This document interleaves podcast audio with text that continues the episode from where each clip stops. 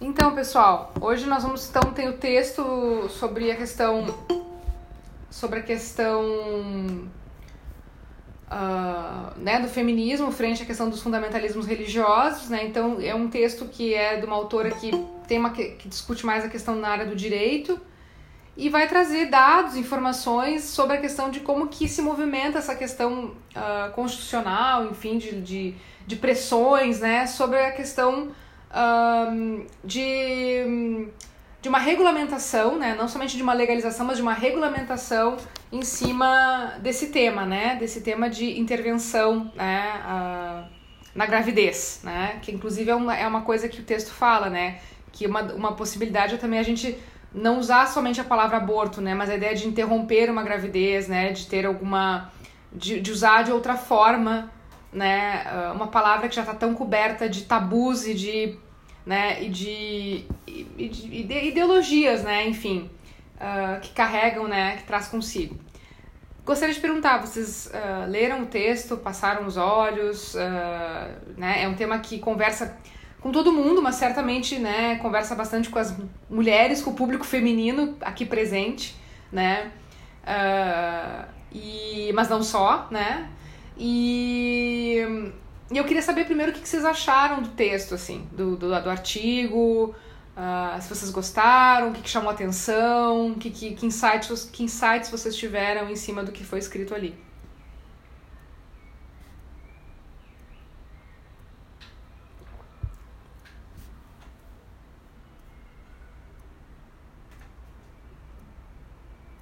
Aline, então tá sem câmera hoje. Quem gostaria de falar? Eu devo lido a questão do texto. Que? Eu não, eu cheguei a finalizar. Tá. Mas achei bem gostoso a leitura. É um tema bem atual, bem polêmico, né?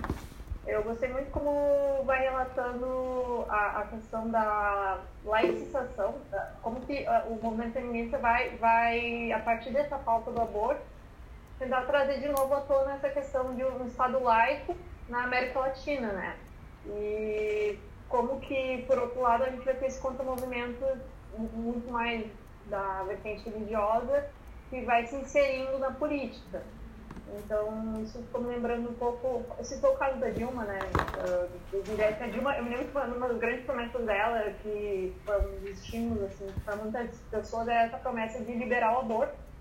E depois, por pressão, ela acabou voltando atrás. Porque realmente uh, esse é um tema assim, que no Brasil é, é bem sensível. Uh, e achei bem interessante assim, esse debate de como que na política é bem trucado, né? É muito difícil conseguir ter essas ideias mais progressistas. Eu também achei interessante como que o movimento feminista, ah, nesse sentido do aborto, acaba se aproximando um pouquinho de algumas ideias liberais. Mas aqui no Brasil tem uma CEO, tem um Frankenstein chamado eh, conservador, uh, na, é, conservador liberal, né? Sim. Coisa mais contraditória, né? Liberal Sim. na economia, conservador na, Sim. na, nos costumes. Sim. Eu estava vendo uma entrevista do MBL, né? Sim, do, Movimento Brasil Livre. É, antes eles até tinham uma proposta que eles eram pró-aborto. Aí eu estava vendo uma entrevista do, do Arthur pro, no Flow Podcast, e aí ele falou que agora ele é contra.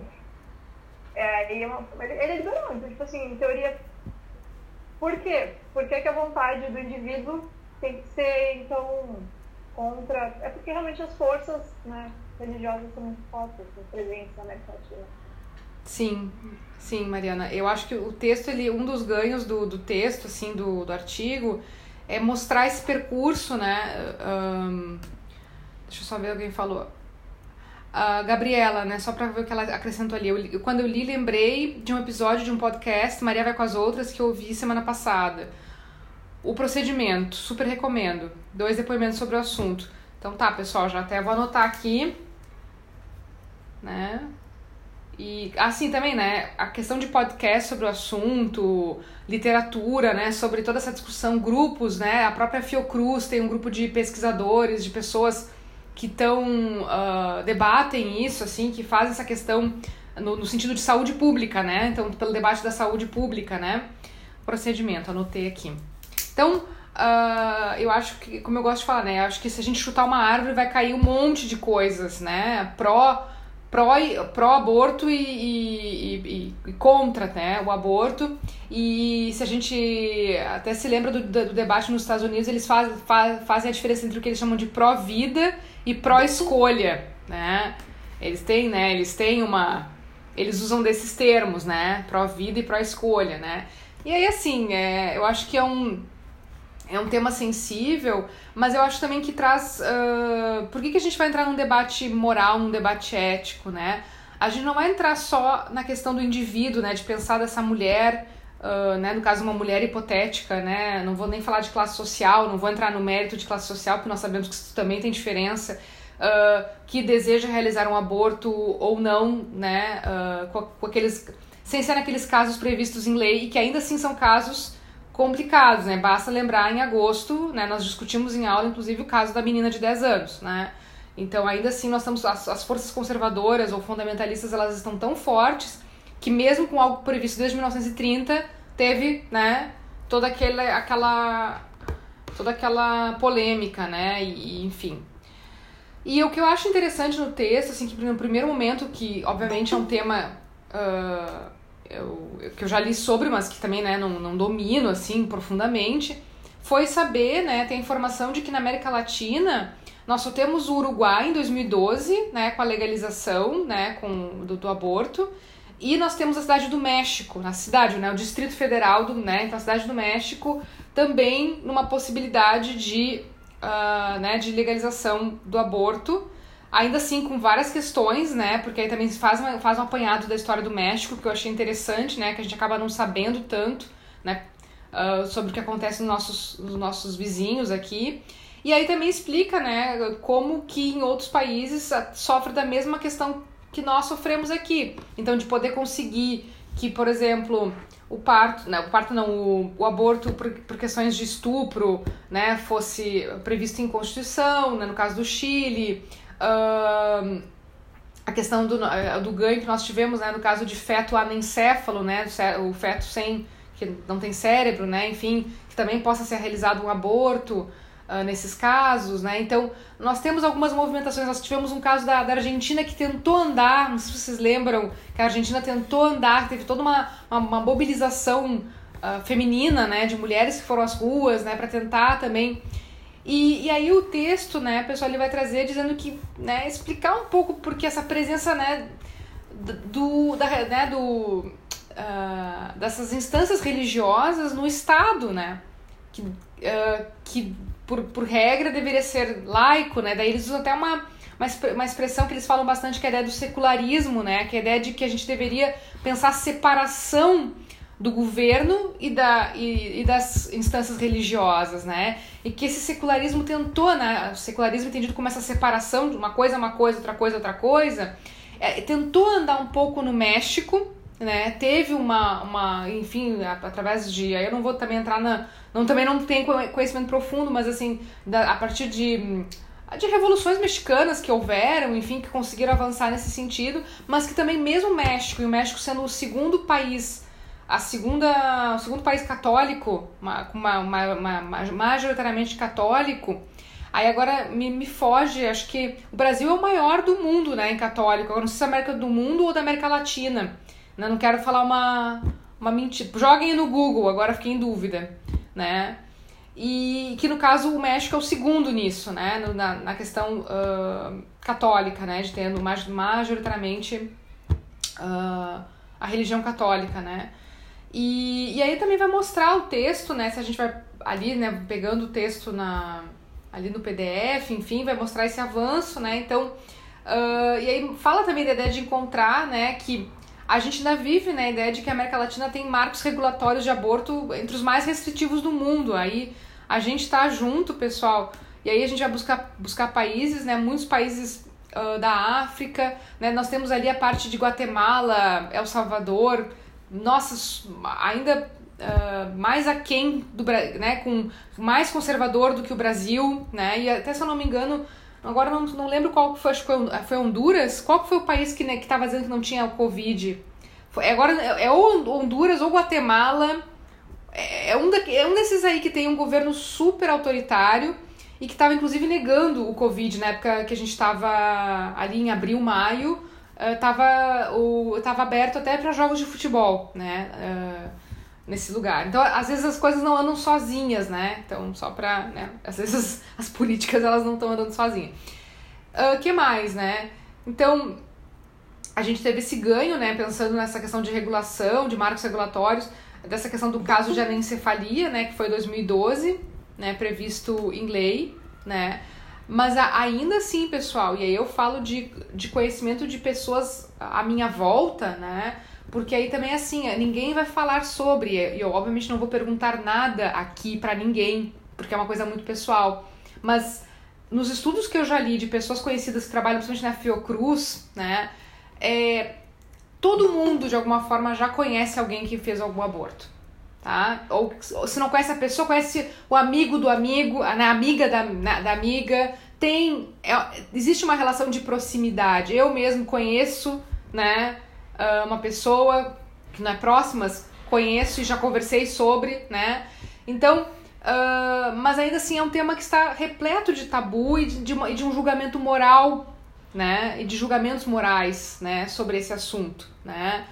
E enfim, então, mas por isso que a gente também está trazendo esse tema aqui, né? Então a questão de anencefalia, e que eu ia dizer da anencefalia, ainda assim, pessoal, ainda que seja previsto desde 2012 em lei, todo o processo de provar que o feto é anencéfalo também leva às vezes tanto tempo, né, daquela criança sendo gestada, uh, da, que eu também conheço pessoas que tiveram que recorrer à questão, uh, digamos, do submundo, né, no sentido, né, uh, tiveram que recorrer, ainda que fosse, não é crime, né, mas tiveram que recorrer pagando, porque a criança, porque estava provado que não tinha cérebro, mas para até interromper levaria muito tempo e aí a pessoa não queria esperar até que a coisa fosse, né, uh, resolvida, né.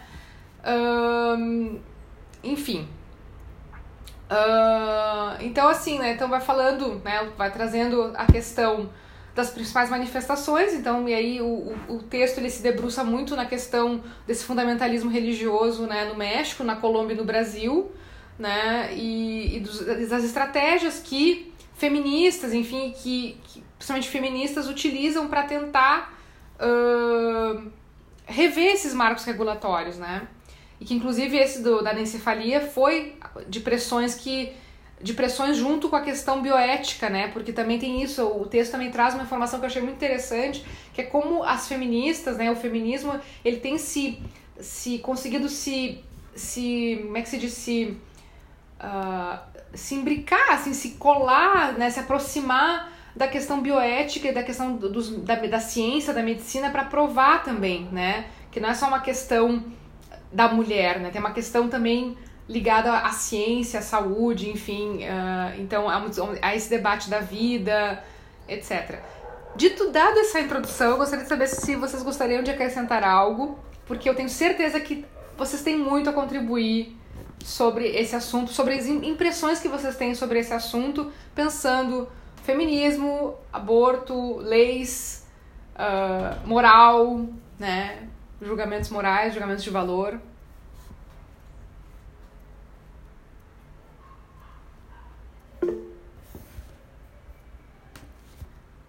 Uh, para, sobre o movimento. Ah, que legal! Uh, Mônica, não vou. Caraca, como é que se, como é que se fala? não. Fico jogando no Google porque o nome dela é bem, o nome é bem difícil, não sei Sim. nem como se fala. É, então essa, essa Mônica né? Então, sobre a questão do movimento histórico feminista. E eu também, né, pessoal, vou colocar aqui também para vocês. Vocês também conhecem, uh, ou já devem porque são pessoas que estão muito presentes também no YouTube, nas redes, né? A própria Jamila Ribeiro, né? Mas é mais lugar de fala, né? Questão de lugar de fala, mas tem também a própria Angela Davis, né? Então, toda uma. Né? Aí vai falar do feminismo negro, né? Que aí também é outra, né? Porque também tem tudo isso, né, pessoal? Tem a questão do, a questão do feminismo, depois do feminismo. Tem a. Hum, Ai, tem um livro que eu, que eu não terminei de ler, mas. Meu Deus, é. Hooks, Bell, Bell Hooks. Bell Hooks. Agora, o nome do livro, né? A Bell Hooks, ela. Sobre a questão do feminismo, é. Feminismo é para todos. né? Ela também faz todo um apanhado histórico mostrando como, né, como que isso vai ah, como que o feminismo, enfim, vai entrando no debate acadêmico e depois ele fica pertencendo no momento só a uma elite branca e depois, né? E própria Angela Davis, né? Toda a questão dos panteras negras, enfim, uh, eu acho que tem ali todo um que vocês podem buscar que é muito, né? O próprio julgamento da Angela Davis, né? Então, na questão, enfim, podemos voltar nisso depois, né? Ela tem frases muito, muito emblemáticas, assim. E existem uh, a própria. Uma também que se debruça muito sobre esse tema, que é gaúcha, que até agora tá, tá na Inglaterra, tá trabalhando lá. Que é, a, é minha xará Rosana Pinheiro Machado, que também tem. Ela, fala, ela, é, ela é antropóloga. Mas ela também, tem, ela também faz uma interface aí com questões feministas, tá? Então, tudo para vocês buscarem, tá, pessoal? É... Então, Continuando aqui no, no texto, de novo, né, o debate está tá aberto, né, para quem quiser falar. Né, então, a ideia de como que aí vai também o texto vai contar um pouco, embora não mostre como como que isso se dá, né, o, a, o objetivo do texto não é mostrar necessariamente como é que essa como é que esse fundamentalismo religioso, né, a gente também tem uma bancada religiosa, né, uma, principalmente neopente, neopentecostal, né, a gente tem essa bancada muito forte de número de deputados, né, então nós temos também um lobby, né? A questão do lobby religioso, né? Então o lobby não é só feito por empresários, por empresas, né? Então é também feito né, por, por essa bancada, né, por essas uh, instâncias religiosas, né, por esses até o texto fala sobre essa questão dos dos bispos, né, da, da congregação de bispos, né, e, e isso também é falado e enfim, né? E aí, bom, né? Nem precisamos vamos, né, entrar aqui. O aborto é uma questão de saúde pública, né? E que porque o aborto ele acontece, né? Ele, ele, não, ele não é porque é proibido que ele não aconteça, né? Não é pelo fato de ele ser proibido que ele não aconteça. Tem muitos, também muitas. Uh, uh, muita literatura, e eu já li alguma coisa, notícias, também de novo, na rede social, enfim, que mostram né, que existem WhatsApps né, de, de, uh, de, de, de, mulheres, né, então, pra, primeiro para conseguir remédios abortivos, né, então não só o, a pílula do dia, do dia seguinte, né, o Citotec que é, que é legalizado, né, mas a questão de remédios abortivos, né, de um coquetel, e aí eu já li sobre, não sei se agora não vou saber, uh, não lembro exatamente aonde eu li, mas contava assim como é que funcionava para tu conseguir entrar num grupo de WhatsApp, isso aqui no Brasil, porque tem toda uma questão, porque como é crime, não é qualquer pessoa que tu não pode dar esse número para qualquer pessoa, né? Tem que ter toda uma rede de confiança que se estabelece para poder entrar, para poder conseguir falar com a pessoa dentro desse grupo tem essa pessoa que pode conseguir esse remédio que é enviado pela,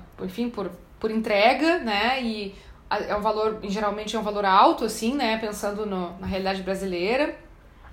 E aí tem toda uma questão de que essa rede de WhatsApp, ela não só é uma rede para fornecer os remédios, mas ela acaba também se tornando uma rede de apoio para essas mulheres, porque geralmente essas mulheres estão em segredo, né? Essas mulheres não podem uh, dizer muitas vezes para seus familiares, para sua mãe, para enfim amigos, né? Não podem ficar revelando o que estão nesse processo ou que estão fazendo isso e, e isso está acontecendo, né, pessoal? Ao mesmo tempo que a gente então, assim, por que eu estou dizendo tudo isso? Não é nenhuma novidade que eu tô trazendo para vocês. Isso é novidade para vocês? Vocês se espantam com isso? Eu não me espanto, né? E, e assim, essa rede não é feita, é feita por pessoas de diversas classes sociais, né? Uh, ainda que talvez quem seja muito abastado, muito rico, possa se dar o luxo de ir para um país que, onde o aborto é legalizado e fazer né, uh, num lugar. Mas essa rede ela é, tem de todos os né, todas as classes sociais. Então isso está acontecendo, essa rede para, paralela ela existe, ela e muitas clínicas clandestinas também, né? Não é só a questão da, da medicação, mas como tem várias clínicas caríssimas, né? Assim, quem tem dinheiro, quem tem dinheiro vai lá pagar. Tinha visto na frente do Mãe de Deus uma clínica que ele cobrava 10 mil reais para fazer um aborto. Então, quem tem dinheiro vai para clínica particular aí, que tem aí várias informações, até às vezes assim, ginecologistas que passam para suas pacientes clínicas abortivas. Eu sei que eu trabalho na área médica, então a gente, a gente conversa muito sobre.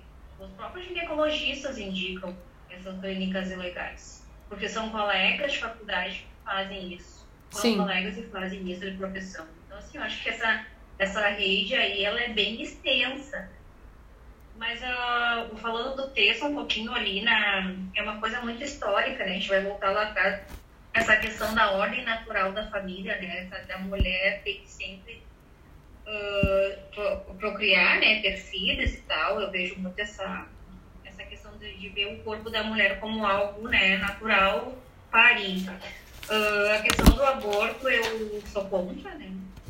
Não sou favorável mas eu acredito na questão de uma política mais preventiva de saúde da mulher, que eu trabalho, minha comadre ela é assistente social, ela trabalha dentro com mulheres, né, de, de baixa renda, assim, realmente totalmente desprovidas de, de conhecimento e de estudo, e muitas dessas mulheres desconhecem a questão de métodos anticoncepcionais, acham que realmente uh, prevenir uma gravidez é só ir lá tomar uma pílula, mas elas não sabem nem tomar a pílula, o seu período fértil, o momento daquele de tomar essa pílula, elas não sabem isso. Então, e geralmente são essas mulheres que vão lá, tem uma, essa classe mais baixa, que desconhece e acaba utilizando esses métodos abortivos um pouco mais agressivos, né? Porque como ela trabalha no Hospital Conceição, como assistente social, o que tem de morte de mulheres aí fazendo abortos legais, isso é preocupante quando ela traz os números, me apresenta, eu digo, nossa senhora, uh, geralmente, será que realmente, daí começa a me trazer uma provocação, será que realmente se fosse legal, essas, todas essas mulheres teriam morrido e são muitas mulheres que morrem com aborto ilegal. Né? E é, isso é muito, é muito difícil. Uh, na questão dessas, uh, da questão dos fundamentalistas, né? a questão da igreja, a igreja tem muita influência desde sempre né? na questão do aborto. A igreja ela te prega que, que nem a minha sogra, a minha sogra ela tem 11 irmãs. Imagina, ela tem uma família de 12, 12 pessoas, porque o padre dizia que não era para tomar anticoncepcional, era para deixar virgem sabe? Então, são várias questões culturais em torno da mulher, sociais. Eu acho que é uma coisa mais profunda. Eu acho que tem que ser uma coisa mais revista profundamente. Acho que o movimento feminista ele quer a questão da mulher ser dona do seu próprio corpo e poder fazer dele o que ela quiser, eu concordo. Mas eu, como mãe, tá? Eu, eu tô dando mais uma opinião mais de mãe, assim, eu sou contra. Eu acho que tem que ser uma coisa mais mas mais além, mais profunda. Acho que tem que ter uma, uma, uma unidade realmente de saúde da mulher, a mulher entender como é que funciona. Acho que eu acho que eu ainda estou desconstruindo alguns conceitos para conseguir aceitar essa questão do aborto. É, Denise, eu já vou dar a palavra à Jéssica. É, eu, que bom, fico feliz que as mulheres, mas de novo, é o debate, homens também estão convidados, né? A falar, porque esse assunto não é só das mulheres, não pertence só, né? Até, porque como a gente, a gente não faz isso sozinha, né? O filho não vem sozinho. Mas uh, eu queria eu queria dizer que o que eu acho interessante do debate, Denise, é que muitas vezes a gente pode começar uma reunião ou uma aula pensando A e terminar pensando B. Eu acho que isso é muito legal, né? Ou B e depois C. Eu mesma passo por isso. Então, tá aí o caminho, né? Da gente pensar, repensar. Jéssica, por favor. Na verdade, eu queria complementar um pouco o que a Denise disse com essa relação da, da, não saber como realizar a prevenção, porque a gente também entra na questão da gente não ter uma educação sexual eficiente, né?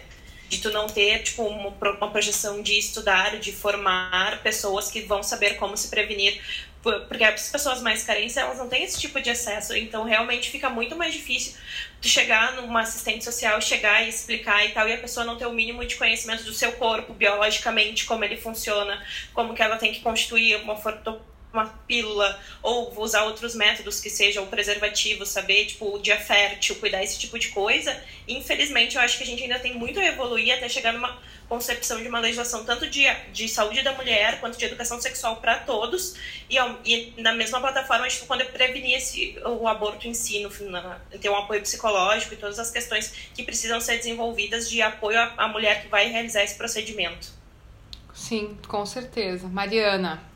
Eu me lembro de um caso, eu estava estagiando na escola Morro da Cruz, uma escola assim, uh, bem precária, assim, né? Com pessoas assim, em situação bem difícil.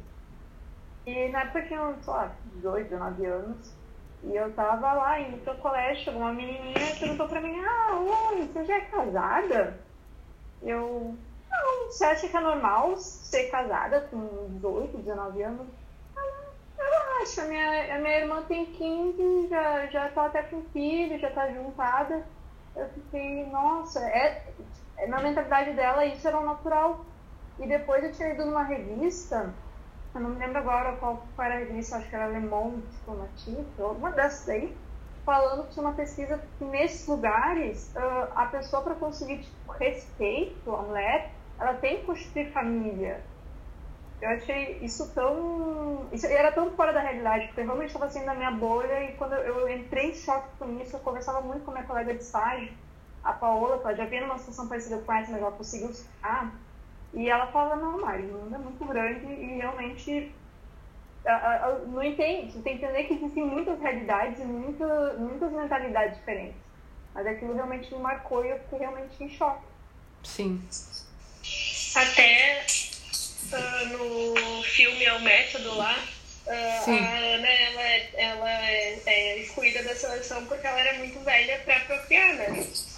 Sim. Sim. A... Professora, só para complementar o que a Marina falou, eu já vi uma situação também das meninas é, que moram né, nas periferias, geralmente também elas procuram se enfim, terem filhos novas, justamente para saírem de casa, né? Tentarem buscar uma vida melhor com o marido, enfim. Então, realmente, é muito importante essa questão de saúde pública, né, de é, sexual da mulher, enfim, para entender o corpo, porque isso realmente, elas acham que isso é um caminho, uma saída, digamos, para como é que posso dizer? É, de uma vida melhor, assim, mas que na uma verdade... Válvula de é escape, assim. né? Sim, uma válvula de escape. Válvula de escape. Sim, Sim. É, uh, tem, uh, né, de novo, é um tema, por isso que eu digo, é um tema muito delicado, um tema muito polêmico, que todo mundo tem algo a falar sobre, né? Tem várias uh, teorias, inclusive até mesmo uma teoria que, teoria não, mas uma, uma explicação do tipo, até mesmo a ideia de das mulheres, dessas meninas, né, porque com 15 anos, né, se sentirem olhadas, se sentirem vistas, né, quando tu tá grávida, né, te enxergam, mas aí depois a criança nasce e aí aquele cuidado, aquela ideia de, de estar sendo vista, né, e atenção desaparecem, né. Então isso também é, uma, é um relato, né. E hum, eu só vou ler aqui, né, o que a Muriel uh, colocou, né, do, da questão da, da amiga, né. Então, uma amiga queria abortar, foi extremamente difícil, ela acabou tendo bebê, né, foram no camelódromo porque teria uma pessoa que forneceria remédios, né, para abortar. Chegando lá, Ninguém sabia de nada, mas depois apareceu esse sujeito, né? Que explicou o custo, 500 reais, dois comprimidos. Uh, ficaram com medo, né? Mas e aí acabou que ela ficou apavorada, não tinha contado pra família, que mesmo comprando não deu certo, né?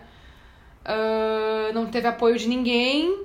Tu é a única amiga que de repente não fez um julgamento moral do, do, né? Porque também tem isso, né? A gente tá falando de julgamento moral aqui também, né? Nós estamos é um debate que entra num julgamento de que tem a questão. Uh, uh, porque tem aquele debate, quando que é considerada vida, né? Quando que é. Quando que começa a vida, que é o ponto, que aliás já vamos falar sobre.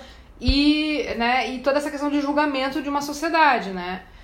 E no fim, né, então Muriel acabando a história, no fim convenceu a pedir ajuda pra mãe, mas aí ela já tinha passado das 12 semanas e aí tem risco, né? Né, passando de 12 semanas, já tá muito, muito avançada, né, a, Sim, a gravidez. também alguém tinha passado o contato de uma clínica, só que o custo também era muito absurdo, era, eu acho que eram 3 mil reais pra, de entrada, assim, e daí a gente não conseguiu continuar o processo, ela acabou tendo filho. Sim. É, tem tem um, um livro que é até de uma brasileira, mas é um livro de literatura, já digo para vocês, tá? É um livro que eu li na pandemia, mas ele é meio, meio tristinho, tá? Então, assim, se vocês não estiverem muito tristinho, não leiam, tá? Que é O Peso do Pássaro Morto, tá? Vou botar aqui. É bem rapidinho, de, é, é, é uma leitura fluida e o livro não é muito longo, enfim, dá pra ler numa tarde se quiser, né? Vou botar aqui O Peso do Pássaro Morto. Que, enfim, tem uma reflexão sobre essa questão uh, né, de uma gravidez uh, indesejada, né? E E tem um outro filme que eu, que, né, a Muriel falou do, do El Método, né, do que você faria, mas tem um outro filme que me, que a mim me marca muito, é com a Kate Winslet também, então nós vimos a Kate Winslet no Leitor, e nós temos ela no Foi Apenas um Sonho, né, Revolutionary Road, né, então foi, esse filme eu acho maravilhoso, Foi Apenas um Sonho. Porque traz um debate sobre a mulher, né? Então ela traz uma questão da mulher na década de 50 nos Estados Unidos, né?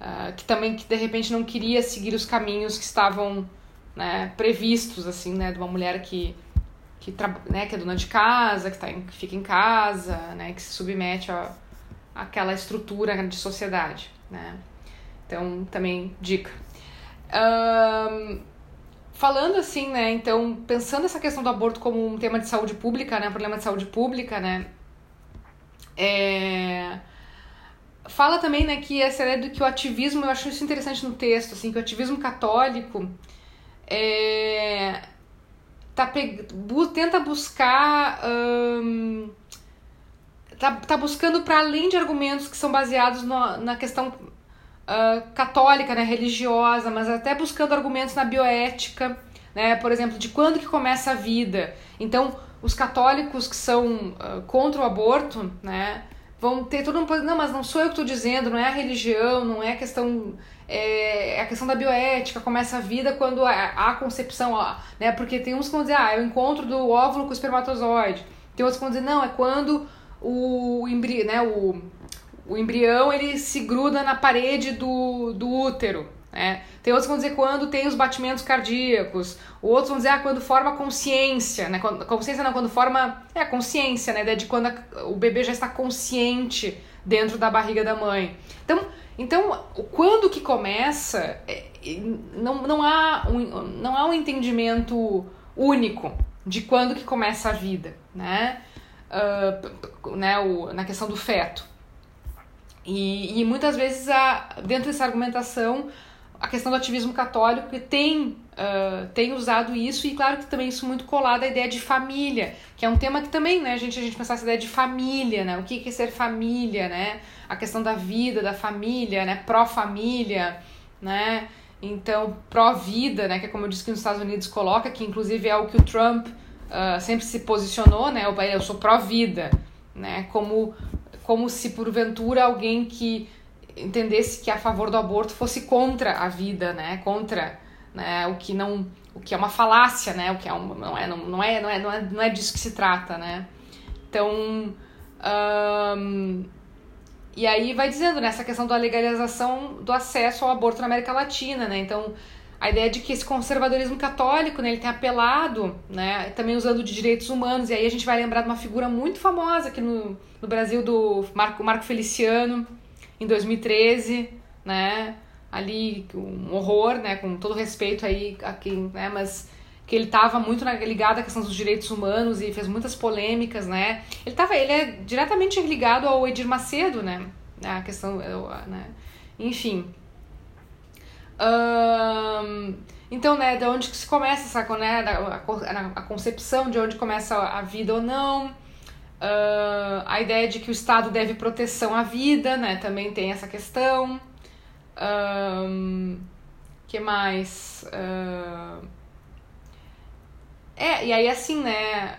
Vou, vou ler um, um trecho aqui, né? Que é uma das principais estratégias na retórica conservadora, né? Sobre o aborto, como eu comentei antes, né? Tem sido substituir o discurso religioso, né? Sobre a instalação da alma no óvulo fecundado pelo argumento de que o zigoto né, contém o genoma humano completo, único e não repetível, e portanto, e, e portanto é um ser humano. Né? Então, tu troca o discurso, né, um, a questão de alma, né, de pensar a alma, que seria uma questão mais metafísica, né, para usar um argumento da ciência, né, ligado à ciência. Né?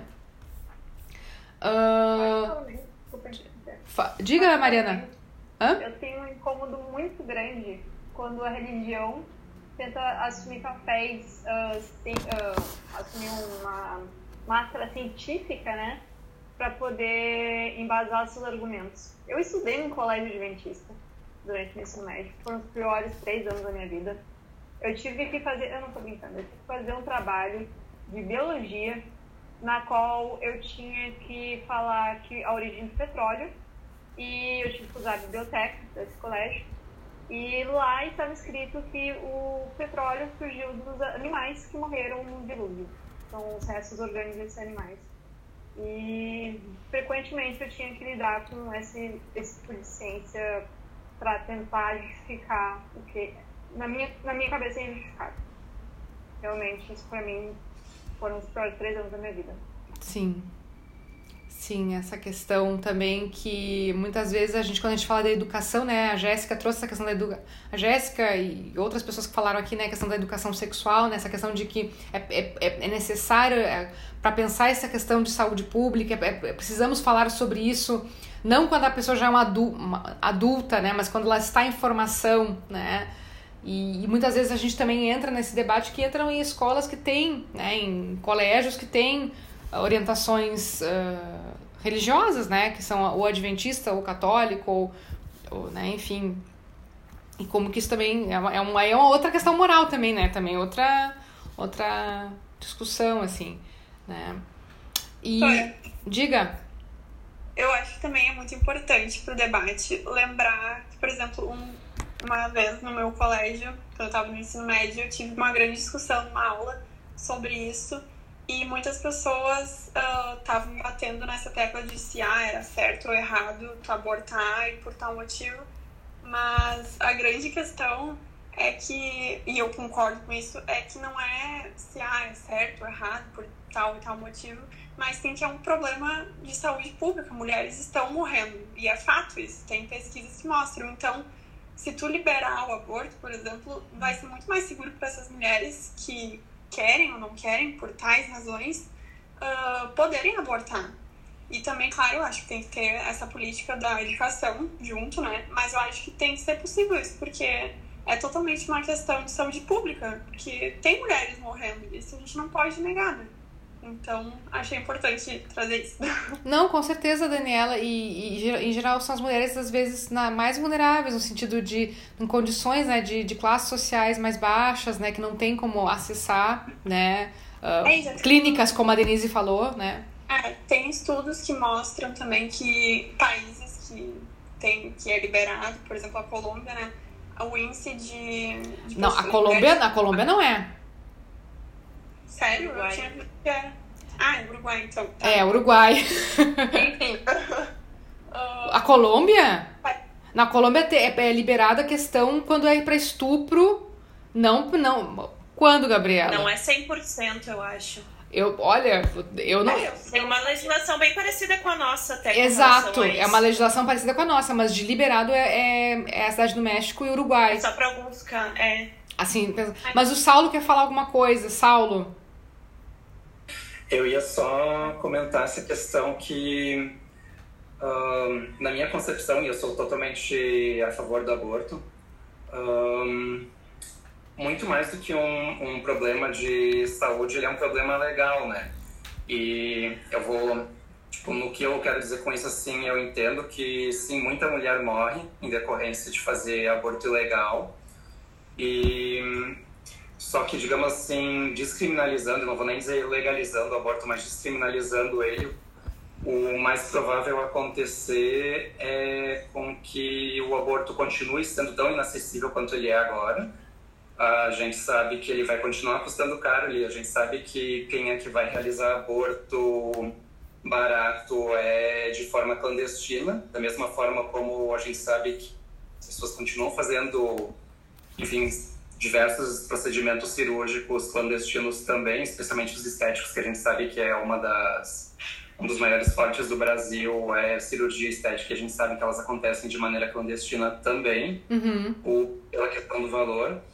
Uh, o que acaba acontecendo é que descriminalizando o aborto, a gente sabe que ele vai mulheres que realizam procedimento clandestino, elas vão poder chegar numa unidade básica de saúde, num hospital, enfim, e dizer tentei realizar um aborto e elas não vão ser presas assim que elas serem sim. uh, receberem uma alta né? Porque independente disso e dizendo assim experiência própria não sei quem aqui já possa ter buscado ou tentado se informado sobre outras formas de, uh, anti, de métodos anticoncepcionais uh, definitivos, quanto cirurgias, enfim, tanto masculino quanto feminino, isso não é uma questão que tu hoje decide e nesse mês ou nessa semana ou nesse ano ou talvez nessa década tu consiga resolver isso. É uma questão que o processo no Brasil mesmo em procedimentos particulares ele ainda exige, ele é ainda muito burocrático e ele ainda tenta podar ao máximo a escolha do indivíduo que quer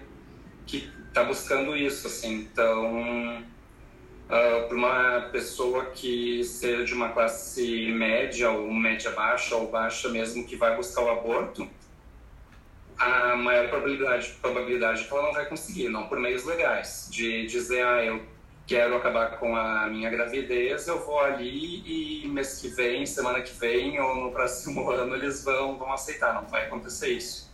Isso é uma, isso é um fato, assim, não, realmente não vai acontecer.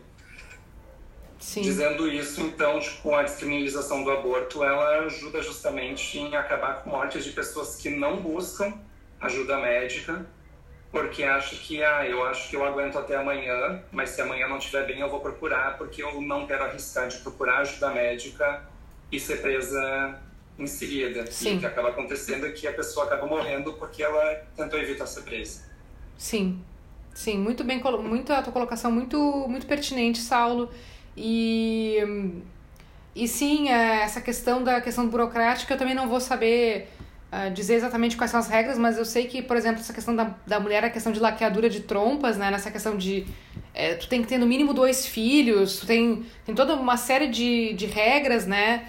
Que muitas vezes tem mulheres que, que gostariam Não, de. Dois filhos, 26 anos e tem que ter uma assinatura do teu atual parceiro. Se o teu atual parceiro não concorda, tu não pode fazer. Pois é, né? E, pois é. Não vou nem comentar. Mas, enfim, né? Exatamente. É a visão de pertencer corpo, né? Mas, enfim. É, Lincoln, né? Uh, deixa eu só ver aqui, a mulher o aborto, além de ser legalizado, deveria ser disponibilizado pelo SUS, justamente para ser acessível. Uh, concordo com a Muriel, né? Então, o clínico informativo colaborando com o que o Saulo falou, vasectomia precisa ao menos ter dois filhos e com mais de 25. Isso. Então, a mesma coisa para o homem, né? E aí... Até, na verdade, sim, falando da minha experiência, porque eu fiz a cirurgia, então... Uh, mas, ah, que interessante. Na verdade, a lei, a lei é, é muito dúbia em relação a isso, né? Ela diz que precisa ter 25 anos ou ter dois... E dois filhos, mas na verdade não é e dois filhos, é ou dois filhos, né? Ela tem, acho que, vírgulas ou alguma coisa assim. Então ela acaba indo muito da interpretação e da vontade do médico, na realidade, de realizar. E não do que a lei diz, assim. Então, uns eu sei porque eu fiquei oito anos atrás disso até conseguir Meu Deus! Meu Deus! E, então, tipo, só pra dizer assim um pouquinho que um aborto não seria diferente disso, né? Com certeza não, assim, tipo, porque é um, é um tema muito mais polêmico, como a gente já tá falando aqui. Então, não, não facilitaria mais, assim, nesse sentido. Sim.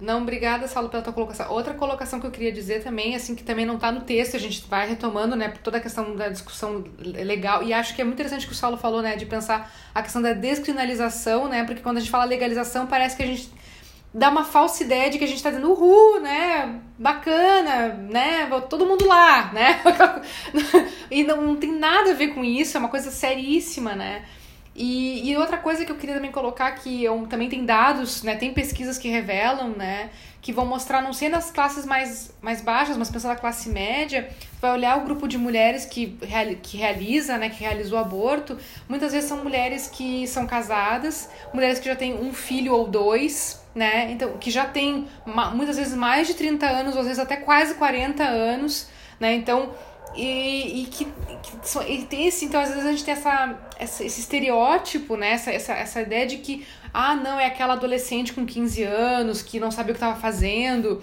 Não, uma, tem uma, parcela significativa de mulheres que sabem exatamente o que estão fazendo, né? O que estão uh, querendo, né? E, e, então também é uma discussão, né? Uh, pra, a, a ser feita, né?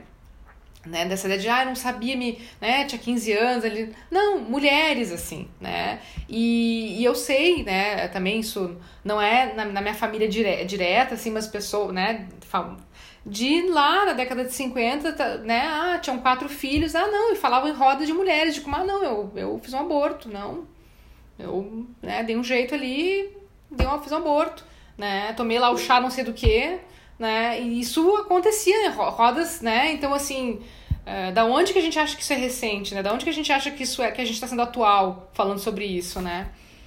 Uh, o Saulo. O detalhe, só para complementar, foram vários golpes e perdidos até conseguir autorização para fazer. Pois é, não, e oito anos, né? Pelo amor de Deus. É uma paciência, né? Por isso que tu é budista, Saulo, exercitando a paciência. Ah, enfim.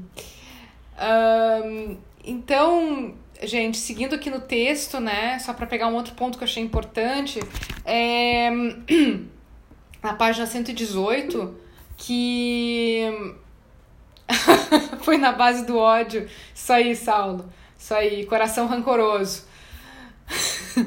Mas, uh, pegando aqui no texto, na 118, uh, tem um ponto que eu achei bem no finalzinho ali da página, diz, né, que, uh, enfim, né, a valoração sobre quando existe uma pessoa e um sujeito de direito, além da constatação da existência da vida, é uma questão moral sobre a qual a Igreja Católica não tem preeminência para decidir uma sociedade democrática, né? Então, é um argumento que derruba, essa, né, que traz uma, uma, uma, informação contundente de que a igreja ela não teria, né, se a gente pensa numa sociedade democrática, né, não é, não é, não cabe à igreja católica, né, falar, né, sobre a questão de quando que existe uma vida, né. Então, enfim. E e aí vai trazendo os casos, né? Então, uh, fala do México, né? Então, o México como a, o segundo país, né, com maior população católica, né?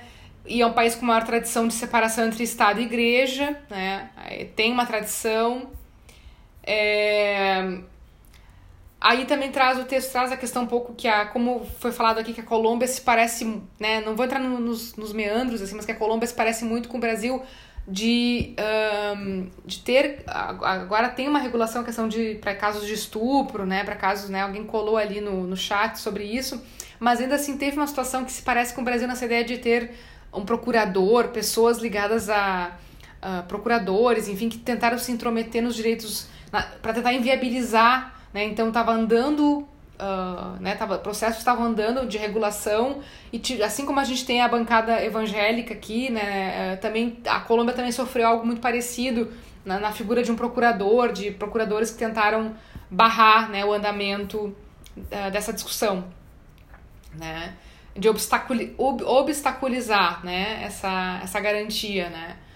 Uh, e a gente tem visto isso, né? Uh, essa ideia de tentar criar obstáculos, né?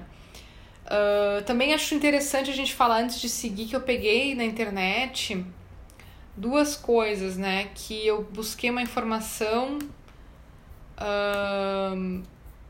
falando sobre a questão de países, né? Que, que tiveram assim, né? De proibição, né?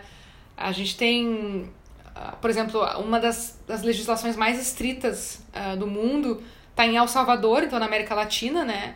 Que é uma legislação anti-aborto, né? Então a ideia de que tu passa, tu vai realmente para cadeia por vários anos, assim, né? Uh, temos a questão de que uh, não é só privilégio da América Latina, nós temos a Malta, né? A, enfim, Malta, apesar de ser da, da União, pertencente à União Europeia, né? Uh, é um país uh, onde tem a questão católica muito forte e aí uh, e é considerado uma infração, né, que pode levar até 18 meses de prisão, né? Outra interrupção voluntária de gravidez também legal em Andorra, em San Marino e no, e, no Vaticano, né?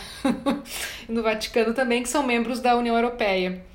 E aí no mundo nós temos né, a Nicarágua, Honduras, Suriname, Haiti, República Dominicana, uh, nós aqui, né, na, a nossa América aqui, Egito, né, com exceção, né, como eu falei, Uruguai e Cidade do México, Egito, Gabão, Guiné-Bissau, Madagascar, República do Congo, República Democrática do Congo, Senegal, Filipinas, Laos, né? Então nós não estamos, né? E aí a questão de acesso restrito, né? Uh, a Argentina tentou andar um pouco. Uh, ah, só para complementar, antes de seguir, o, onde o aborto é possível no caso de risco de vida para a mãe. Aí nós temos a Guatemala, Paraguai, uh, Venezuela, Costa do Marfim, Líbia, Uganda, Sudão do Sul, Iraque, Líbia, Líbano, Síria, Afeganistão, Iêmen, Bangladesh, Mianmar e Sri Lanka, né? Então, só para mostrar um pouco quantos que ainda tem essa... Né, que nós não estamos sozinhos né, nessas, nessas discussões, né? Nós temos aí um, um número considerável de países ainda ou nessa questão restrita ou na proibição, né? Uh, outro ponto uh, que a Argentina tentou andar, né, ah, sobre a questão de legalizar o aborto nas primeiras 14 semanas, né, mas daí, né, não, não foi adiante. Uh, e o Chile, só para complementar, né, o Chile atualmente, o Chile ele pôs fim a 30 anos de proibição total do aborto, né, e agora está autorizado em três casos: risco de vida para a mãe, estupro e inviabilidade do feto, né? Então, tem isso, assim, né? Também quem teve discussões recentes sobre isso foi a Irlanda, não sei se vocês lembram, que tinha uma. teve um referendo, não sei se vocês lembram, teve uma, uma movimentação na Irlanda sobre essa questão de ter um referendo sobre a, a questão da legalização do, do aborto. Uh, um referendo né, que era proibido, né, até mesmo né, que era proibido, então estava em elaboração. E, se eu não me engano, a Irlanda do Norte, ela segue sendo completamente proibido na Irlanda do Norte, tá? Então, assim, só para contar um pouco, né, do que eu fui buscar aí, né, de, de, né, de, de, né, de países, assim. Enfim, não sei se alguém gostaria de falar alguma coisa, alguma... Bom, o pessoal tá em silêncio. Vou seguir aqui falando, então que só para continuar. Falar, assim, é que quando a gente. Eu tava escutando os colegas, né? Eu começo a refletir várias coisas. a refletir sobre vários aspectos. Uh, é que assim, a gente, eu já nem sei, porque às vezes tem essas mães que gente falaste ali, as mulheres mais maduras, né, que acabam engravidando, e o que tem acontecido bastante, né, esse abandono de crianças, elas vão lá, né, fazem parto, às vezes até sozinhas ali, e colocam as crianças em sacola e abandonam por aí. Uh, eu acho que eu tenho uma visão muito forte do aborto, né? Eu tenho a minha, uma das minhas melhores amigas, ela engravidou com 13 anos. Acho que é por isso que eu tenho uma visão muito deturpada, assim, muito forte. Ela engravidou com 13 anos, ela não queria ter essa gestação, ela não teve uma orientação sexual uh, dos pais, né? Ela simplesmente achava que o namoro dela era um namorinho de boneca, assim, de menininha, e ela engravidou aos 13 anos. Uh, levaram ela numa clínica abortiva, assim, legal, né? Aqui em Porto Alegre. Eles fizeram um aborto com um aspirador de pó. é, acho que é por isso que eu tenho, isso me... Ai, sei lá. Isso tá. E aí ela ficou com o feto dentro dela, tá? Não avisaram ela, deram dois comprimidos e não avisaram ela sobre essa questão. E aí foi pra casa, tá? Tava tudo numa boa. E aí os pais tinham ido jantar fora, e aí a minha mãe ela falou, ah, não sei porque eu coisa de voltar, porque eu. coisa de mãe, assim. Aí chegou em casa, ela já tava. tava muito mal, muito mal, muito mal, assim, né? Tava, assim, ó, muito mal. E aí levaram ela pro hospital e o feto tava lá na. tava sete dias já. Dentro eles fizeram, mas não, o feto ficou. Ela tava grávida de 12, 10 semanas. E ela ficou internada, né? Ficou na UTI quase dois meses, tá? E ela perdeu o útero. Ou seja, ela não vai ser, ela não vai ter a oportunidade de ter filhos, tá? E, e os pais, assim, ó, meio. Ah, ela ficou, ela ficou muito mal durante esse período, né? Tanto que agora ela tem até ela adotou. É, eu ia dizer, ela poderia realizar de outra forma, né? É, então, assim, uh, e a maneira como ela ficou em um hospital, uh, bastante violência, assim, por parte da. Ela foi bastante repreendida por parte dos enfermeiros, todo o pessoal, assim. Meio que uma violência ginecológica, assim, né? Que a gente fala quando os partos lá, quando tu vai ganhar filho e alguém te, te xinga, aguenta essa dor, tu não queria ter filho, ninguém mandou fazer, né? Isso aí é uma violência ginecológica. E fala assim, ah, tu não abortou, tu não é o que tu queria fazer, agora aguenta. E falar isso pros pais, assim, mas em momento algum a polícia foi abordada, assim, né? Só perguntaram como e onde levaram ela. E aí os pais não, não abriram de forma alguma, mas assim, ela foi bastante recriminada lá no ambiente hospitalar. E ela ficou muito mal, ficou muito mal. Nós achávamos que ela ia morrer. Então, pra mim, assim, aquilo ali me chocou, sabe? Totalmente, assim, ela era muito... Eu também tinha a mesma idade que ela, e a gente viu ela estado que ela ficou. E, por um certo lado, é claro que a gente questiona, né? Realmente, vamos liberar o aborto para que outras mulheres não aconteçam isso com outras mulheres, mas em contrapartida, elas têm meninas muito jovens. Ai, não sei, sabe? E a gente pergunta pra ela, sabe, o que, que aconteceu, né, né, né, que tu não... Essa área, realmente eu não sabia eu não tinha educação sexual, eu não sabia da questão da minha menstruação, eu não sabia da questão de anticoncepção, eu não sabia, não sabia. A minha mãe nunca falou disso comigo. Então, isso que eu falo, será que lá não é uma coisa lá na base, né? A questão da educação sexual, explicar, orientar, né? Mas, uh, sei lá, é, pra mim é Sim. um pouco, sei lá, fico meio dividida. Não, é um relato, um relato uh, chocante, né? Ali eu vi que a, a Muriel colocou a questão, né, de abortar com uma agulha de tricô, que sim, é um, existe essa, né, essa, essa orientação, né? A gente ouve falar. A Mariana colocou ali, né, uma criança com sequelas, nasceu assim dessa da mãe, né, aborto com agulha. Queria colocar também uh, ah, para vocês, né, que o texto, não, assim, é, e assim, Denise, eu não tenho nem palavras, tá? Eu não tenho nem palavras para para dizer. E eu acho que a violência com a mulher, né, a gente está falando de aborto, a gente está falando de questões regulatórias, né, a gente está falando de educação sexual da, né, da, criança, da, da criança e do adolescente, e, e, nós estamos falando também do corpo da mulher, do corpo do adolescente. E aí, ouvindo vocês, eu me lembrei de uma história, também, de novo, não é, e assim, não estou falando isso para né, distanciar de mim, é realmente uma amiga de uma amiga que parece que uh, né, uma pessoa, uma menina engravidou com 15 anos numa, numa cidade do interior aqui da Serra Gaúcha. E ela foi levada de sala em sala no colégio, mostrando como como um anti-exemplo, né, do tipo, olha só o que aconteceu com essa menina, né, uh, né, no sentido de uma violência, né, um assédio, né, né, olha só, se vocês fizerem que nem ela, olha o que vai acontecer com vocês, né, e isso está arraigado na nossa, né, na nossa, na nossa, na nossa, isso, né, é chocante, mas isso, isso acontece, né? E aí eu também queria dizer um contraponto que eu fui atrás, né, porque o texto ele cita sobre católicas que se posicionam a favor do a, a, contra a discriminação do aborto e a favor, né, que é o católicas. Ponto, porque também tem isso, tem um esforço de organizações, de ONGs para tentar pressionar, porque se ao mesmo tempo a gente tem uma um, um lobby, né, uma questão das dessas instâncias das congregações de bispos, da bancada evangélica, para pressionar de um lado, nós temos também essa pauta feminista, né, pensando na questão do aborto sendo uma pauta fe, né, de uma raiz feminista, vamos dizer assim, e tem uh, movimentos contrários, né, que vão dizer assim, olha, a gente vai tentar essa católicas.org.br, se vocês abrirem o site, vai mostrar até podcast em doações, né, é, eu acho engraçado assim, ó, defender o Estado laico é o nosso dever e a nossa, nossa salvação. Né? Até usam um termo, um termo católico, né? Da ideia de salvação, uh, né? Para... Uh, né? Sou, sou católica e não digo amém para as opressões, né? Então, tem, então, tem essas... Uh, católicas em luta por uma vida sem violência, né? Então, e é um grupo, né? Então, um movimento de cunho internacional que se articula em organizações em ONGs que estão presentes em 12 países do mundo, tá? Formada basicamente por mulheres que são católicas, né?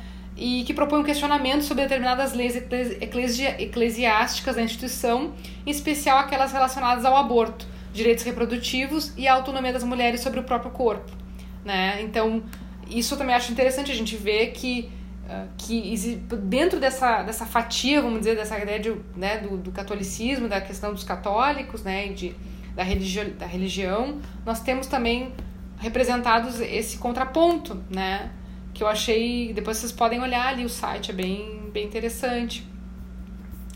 E enfim, né, só, deixa eu ver se eu não esqueci nada, então a ideia, né, do que o Brasil teve os ganhos aqui, né, então essa, como eu falei antes, né, a questão desse, do, das feministas terem se aliado à questão de médicos e associações médicas, foi uma estratégia utilizada, né, pra, principalmente no final da década de 80, para uma aliança para tentar aproximar o feminismo da questão da